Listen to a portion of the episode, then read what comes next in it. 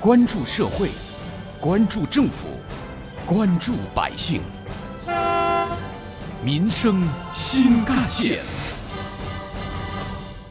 听众朋友们，早上好，欢迎收听今天的《民生新干线》，我是子文。七月一号起，上海市生活垃圾管理条例正式实施，自此，上海正式步入生活垃圾强制分类时代，这也让上海成为了话题热议的榜首。而上海垃圾分类这一风尚也从上海辐射到了全国各地，包括杭州在内，全国四十六个垃圾分类重点城市近期也加大了宣传教育和设施建设的投入，以满足生活垃圾分类处理的需求。今天咱们就来说说杭州的最新情况。昨天，在杭州市拱墅区祥福街道水月苑小区呢，一处新建成的垃圾分类宣教基地是正式开了馆，吸引了不少眼球。这个位于映月社区的垃圾分类宣教基地，总共占地三百余平方米，共分为垃圾危机前沿介绍、沙盘模拟、垃圾分类投放、视频体验、环保大讲堂五个区域。而辖区居民可以做到足不出户便可体验和学习垃圾分类的相关知识。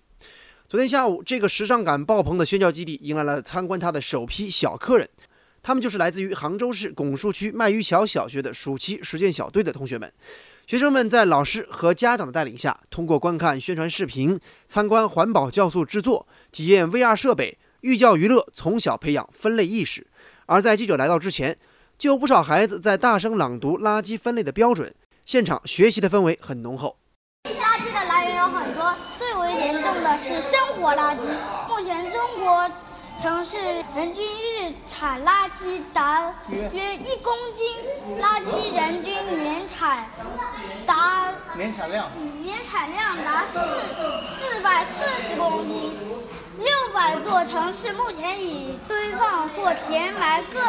各类垃圾八十亿吨。在现场还有不少家长带着孩子们前来参观。对于这种垃圾分类教育的形式，家长们都十分看好。他们说啊，这种亲身体验垃圾分类的方式，比起纸上谈兵，更加能够深入孩子的心，也更加具有教育意义，让孩子更进一步的了解一下关于垃圾分类的一些细节，然后让他更深入的运用到生活当中去。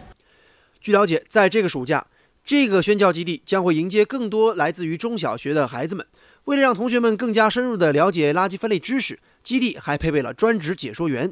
不仅讲解拱墅区垃圾分类现状，还深入讲解垃圾分类的必要性和具体方法。各位同学，欢迎你们来到拱墅区祥福街道垃圾分类宣教基地。我们这个宣教大厅啊，是总共占地约一百二十五个平方，分为六个板块。首先，我们这里看到的呢是前沿介绍区。孩子们比较喜欢寓教于乐的形式去接受，这样也也更更好的让他们吸收这个垃圾分类的知识。这里我们有一个环节是有一些垃圾的卡片，然后呢让他们在这个分类桶里面进行分类的投放。通过这样一个沉浸式的教育模式，学生们明显有了不少收获。我们的记者在现场就出了一道题来考一考孩子们，究竟该如何将垃圾分类？要保护环境呀。厨余垃圾桶放厨房那些吃的剩饭，可回收的放矿泉水瓶，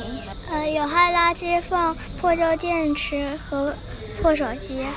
对于垃圾分类，家长们也向记者讲述了自己家中垃圾分类的具体情况。就我们家基本上也是只有呃分两个垃圾桶嘛，然后有蓄电池的话，我们就单独拎开，然后一般残余垃圾放在厨房间。而在杭州市拱墅区，像这样的垃圾分类宣教基地并不只有一家。二零一五年起，为了让分类意识融入千家万户，杭州市拱墅区构建和探索了老百姓家门口墙门里的宣教基地建设，并且建成了全省首个，也是迄今为止面积最大、形式最全的小区垃圾分类宣教基地。它的地址在杭州市拱墅区李家桥社区，总面积达到四百余平方米。李家桥社区分类生活馆四年下来，一共接待了数百批。来自省内省外的宾朋、机关企事业单位以及中小学生组成的参观代表团，合计一万四千余人，为杭州市全市的宣教基地建设提供了鲜活的样本。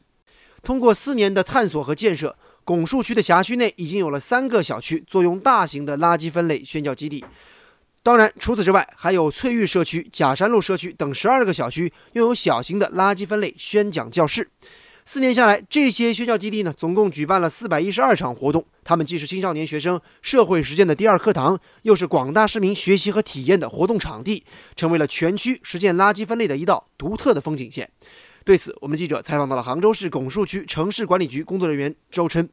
社区建立的垃圾分类的一种宣教点，就是以点带面了。像我们在南边的话，像那个李家桥社区，它有一个地下的有宣教馆，也是蛮大的。嗯，就是我们通过这种建立这种呃宣教馆的来引导，就是小朋友让他们感受到这种环保的一些重要性啊。通过一些视频啊，或者是各各种形式，让他们感受到，如果是你垃圾不分类的一种危害，然后你分类之后能带给自己什么好处。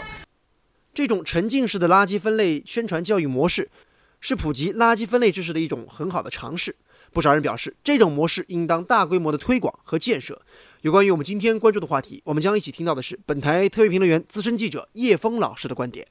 垃圾分类在我国推行了十九年，可是成效一直不是很明显，以至于总书记要专门对垃圾分类作出指示。其实，垃圾分类的重要性不言而喻，它既是一种生活的时尚和文明的体现。同时，它也是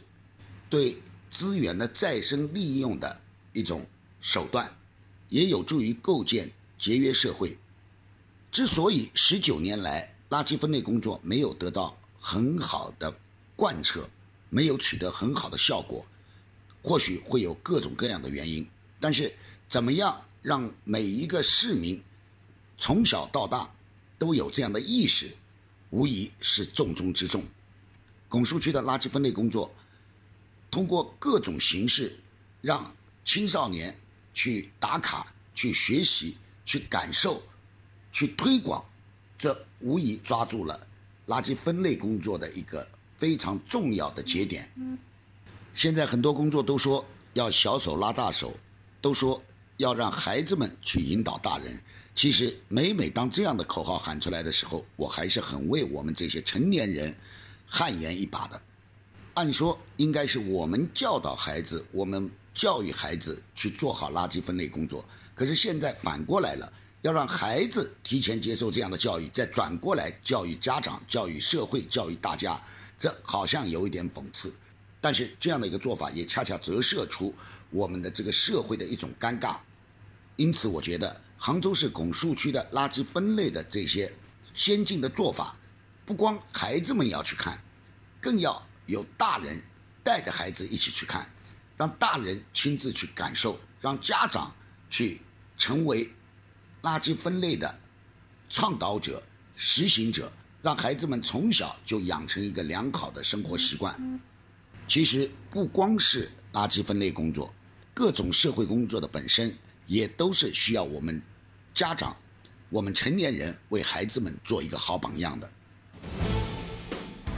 挖掘新闻真相，探究新闻本质，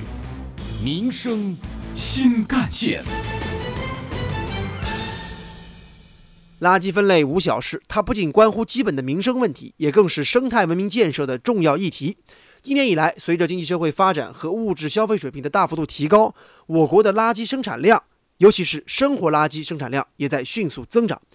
如果说处理不当将造成重大的资源浪费，也使环境压力日益突出，当然也会成为经济社会持续健康发展的制约因素，人民群众反映强烈的突出问题。所以说，我们应当遵循减量化、资源化、无害化原则，实施垃圾分类处理，引导人们形成绿色发展方式和生活方式，这样可以有效地改善我们的人居环境，促进资源回收利用，当然也有利于提高国民素质，促进社会文明和进步。